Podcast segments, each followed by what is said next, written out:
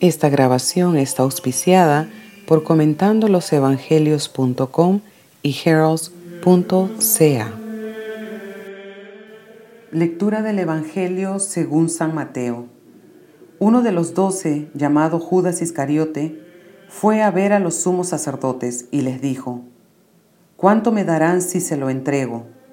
Y resolvieron darle treinta monedas de plata.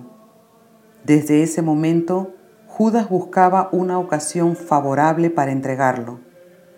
El primer día de los ácimos, los discípulos fueron a preguntar a Jesús, ¿Dónde quieres que te preparemos la comida pascual? Él respondió, Vayan a la ciudad, a la casa de tal persona y díganle, el maestro dice, se acerca mi hora, voy a celebrar la Pascua en tu casa con mis discípulos. Ellos hicieron como Jesús les había ordenado y prepararon la Pascua. Al atardecer estaba a la mesa con los doce y mientras comían Jesús les dijo, les aseguro que uno de ustedes me entregará. Profundamente apenados, ellos empezaron a preguntarse uno por uno, ¿Seréis yo, Señor?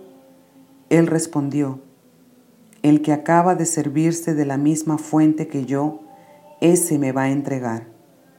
El Hijo del Hombre se va, como está escrito de él, pero ay de aquel por quien el Hijo del Hombre será entregado. Más le valdría no haber nacido. Judas, el que lo iba a entregar, le preguntó, ¿Seré yo maestro? Tú lo has dicho, le respondió Jesús.